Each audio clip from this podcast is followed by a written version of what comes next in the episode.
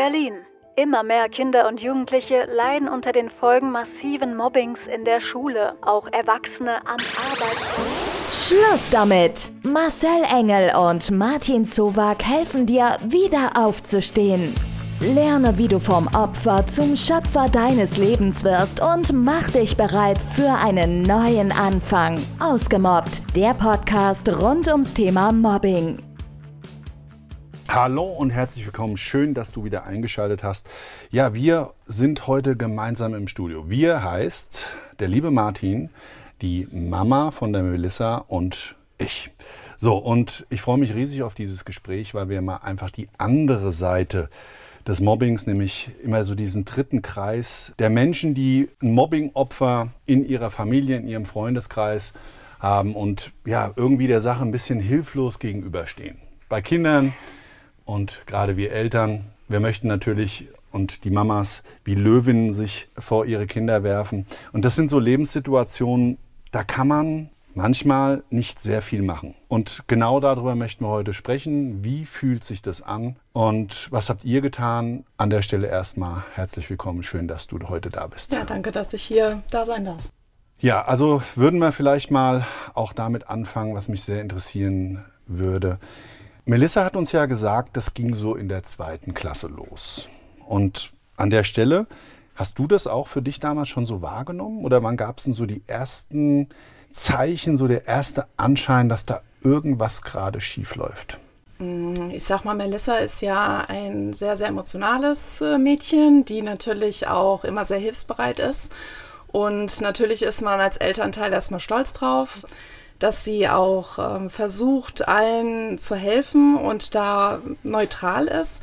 Natürlich hat sie so ein paar ähm, Mädels rausgepickt und da wurden natürlich immer mehr Stories erzählt. Also man hat es dann abends beim Essen mitbekommen, dass da mal im Gespräch war, ja, heute hat äh, diese Person das über mich gesagt oder es gab den und den Ärger wo man sich natürlich dann Gedanken macht als Mama, ja gut, geht es jetzt in die richtige Richtung, aber am Anfang hat man dann noch die Hoffnung, dass natürlich die eigenen Kinder da so schlagfertig sind und es dann durchziehen und auch einfach ihr Ding machen.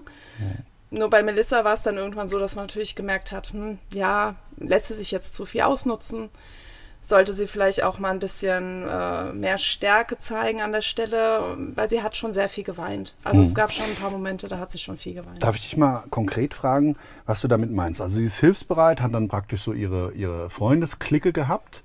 Und schon mal sehr toll, dass ihr dann auch abends über das Tagesgeschehen sprecht. Das ist ja leider nicht in jeder Familie üblich. Und dann ist es ja umso interessanter, wenn man in diesen Gesprächen halt merkt, so da ist irgendwas anders wie sonst. So kann ich mir das gut vorstellen. Das genau. ist zumindest bei uns so.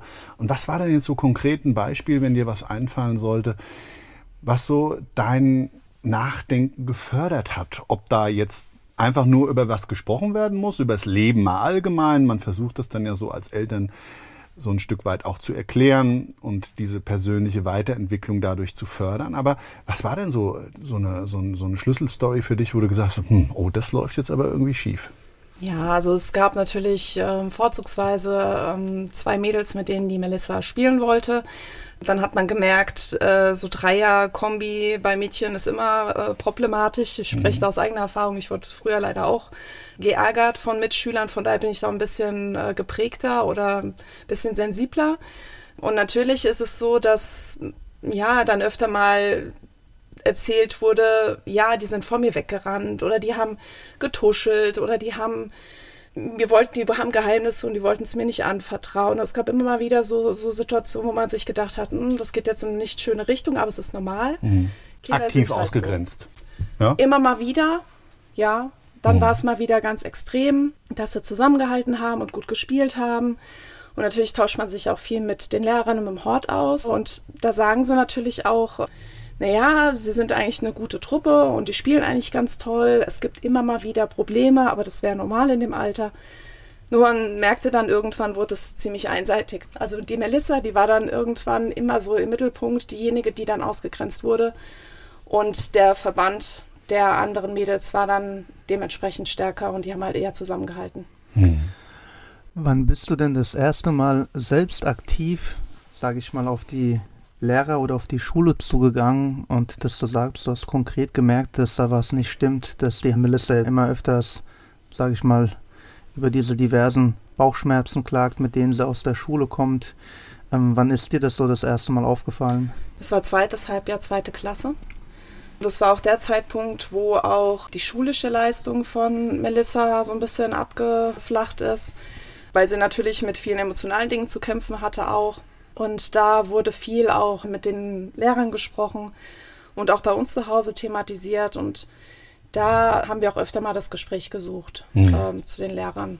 Wie war das denn für dich, bevor du jetzt auf die Schule überhaupt zugegangen bist? Wie war die Gefühlslage für dich, als du daheim warst und gesagt hast, jetzt treffe ich die Entscheidung, jetzt muss was passieren? Wo, wo hast du gesagt, okay, jetzt kann ich nicht mehr ruhig sein?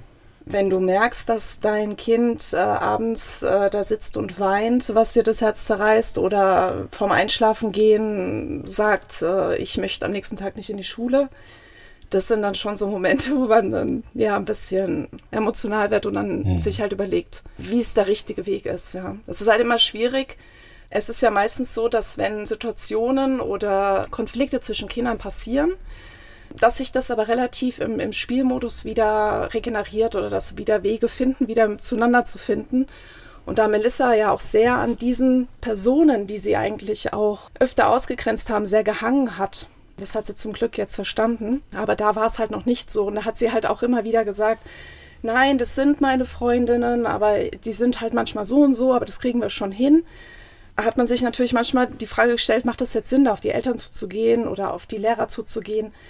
Weil am Ende des Tages ist es ja so, dass die Eltern untereinander dann vielleicht den Beef haben und die Kinder wieder miteinander spielen und man dann eine Situation hervorruft, die vielleicht einen Rattenschwanz mit sich zieht auf Elternebene. Und da überlegt man sich halt, wirklich zwei, dreimal, ob man das machen sollte.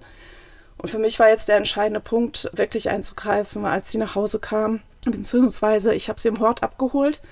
Dann sagte sie zu mir, Mama, ich will dir was zeigen. Und dann habe ich gesagt, ja, was willst du denn? Ja, lass uns mal auf den Schulhof gehen. Und dann sind wir halt hingegangen und dann habe ich das halt gesehen, was da stand. Mhm. Und ähm, dieser Mobbing-Satz, der hat mich erstmal geschockt, und ich habe in dem Moment auch nicht wirklich geschaltet, das gleich vielleicht am Ende wegzumachen. Also ich habe in dem Moment einfach gedacht, oh mein Gott, das ist jetzt wirklich plakativ. Jetzt haben die Kinder wirklich oder die Personen, die das gemacht haben, wirklich bewusst Melissa gemobbt, offensichtlich. Und da ist man hilflos als, als Mama oder mhm. als Elternteil. Und danach war natürlich erst die Situation, es ist Machtlosigkeit, Hilflosigkeit, Angst, dass das eigene Kind auch Emotionalprobleme einfach kriegt, auch keinen Anschluss findet oder sich auch selber die Schuld gibt. Aber zum Glück hat sie da so eine Stärke gewonnen durch die ganze Sache und nee, es läuft jetzt in richtige Bahnen auf jeden Fall. Du strahlst jetzt wieder. Ja, Nachdem du sehr froh. emotional berührt warst, ja. mal für jeden Zuhörer da draußen. Ich gucke dir die ganze Zeit gegenüber in die Augen und das ist natürlich auch für mich extrem bewegend.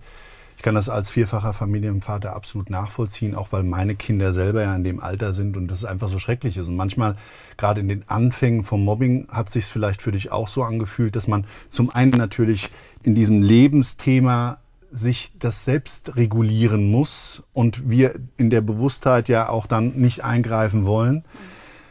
Oder man sich vielleicht sogar noch die Sache rechtfertigt bis zu einem gewissen Grad, dass man sagt, naja, es passiert ja bei dem eigenen Kind auch gerade ganz viel im Kopf. Ja, da werden ja neuronal einfach, das ist eine Explosion äh, und Feuerwerk der Hormone und was da alles so im Wachstum, alles zu jeweiligen Alter passend passiert.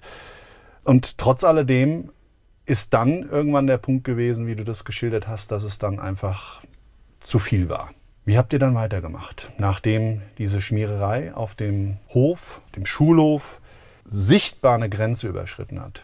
Genau. Also es war für mich auch der, der Wendepunkt des Ganzen. Vorher hat man sich ja immer noch gedacht, ich, ich bin nicht in der Situation gewesen, wenn mal irgendwas erzählt wurde, von wegen, das Mädchen hat das zu mir gesagt oder das ist daraus passiert, weil man selber ja auch weiß, jeder hat eine eigene Wahrnehmung und manchmal versteht man vielleicht auch nicht, wie man auf die anderen wirkt.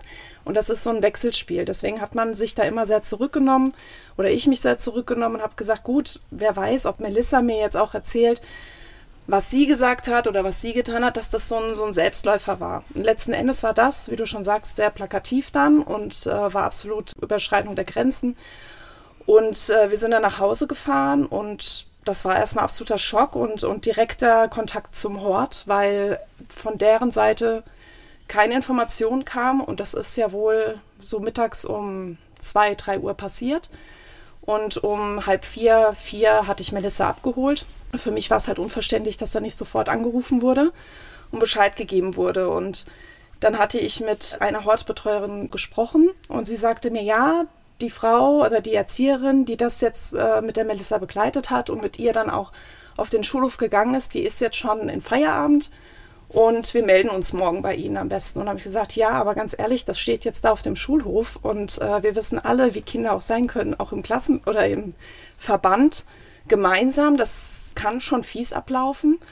Und wie gesagt, ich hatte es ja nicht weggemacht vorher. Ich hatte ein Foto gemacht mhm. und habe dann wirklich überlegt, was ich tue. Und abends hat die Melissa dann zu mir, als sie äh, kurz vorm Einschlafen war, das hat sie alles nochmal beschäftigt, äh, ziemlich. Und dann hat sie zu mir gesagt, Mama, was ist denn jetzt, wenn morgen früh die ersten Kinder auf dem Schulhof sind? Manche sind ja schon früher wie Viertel vor acht da und sehen das dann. Nicht, dass ich dann noch mehr gehänselt oder geärgert werde. Und das war für mich so der entscheidende Punkt, wo ich sagen konnte, okay, da kann ich jetzt persönlich halt eingreifen und habe dann entschieden oder habe ihr dann versprochen, weil sie es halt sehr beschäftigt hat, das wegzumachen. Auch natürlich im Wissen zu denken, ich hatte natürlich ganz andere Gedanken im Kopf, muss ich ganz ehrlich gestehen. Also am liebsten hätte ich es auch die Person selber wegmachen lassen. Mhm. Und da gehen einem wirklich ein paar Fantasien durch den Kopf. Das ist in dem Moment schwer äh, nachzuvollziehen. Aber ich habe ihr dann versprochen, damit sie beruhigt ist und ich weiß, wie das ist, weil ich selber ja früher geärgert wurde, ich mache das. Mhm. Du kannst in Ruhe einschlafen, alles gut. Wusste man denn, welche Kinder das waren? In dem Moment noch nicht. Also es wurde natürlich äh, von Melissa erzählt, es, es fielen ein paar Namen. Aber wie gesagt, ich war im Vorfeld schon immer vorsichtiger, dann direkt zu agieren, aber es hat natürlich in mir gebrodelt. Also es war natürlich der Reiz da, direkt dort auch anzurufen. Das habe ich aber halt nicht gemacht, auch nach Bitte des Horts. Einfach da erstmal nicht gleich zu reagieren, sondern das Ganze erstmal laufen zu lassen. Mhm. Kannst du uns vielleicht mal auch in den äh, ganzen Zuhören schildern, weil ich denke, das ist für alle Eltern interessant, die sowas ähnliches verspüren oder dass ihr Kind in so einer ähnlichen Situation sein könnte. Was denn dir am schwersten gefallen ist in der ganzen Zeit? Am schwersten gefallen ist eigentlich, dass ich das Gefühl hatte, dass ich zugucke und ihr nicht wirklich helfen kann und diesen Schmerz, den sie hat oder dieses Unglücklichsein, dass ich das an meinem Kind sehen musste. Sozusagen die Machtlosigkeit, ja. ne, da einfach nur als Zuschauer mit von der Partie zu sein, ohne jetzt wirklich eingreifen zu können und etwas auch wirklich für sein Kind tun zu können, um es zu ändern. Du brauchst Antworten auf deine Fragen oder möchtest persönlich im Ausgemobbt-Studio deine Geschichte erzählen? Dann schreib einfach eine E-Mail an kontakt@ausgemobbt.com und wir melden uns bei dir. Ausgemobbt, der Podcast rund ums Thema Mobbing.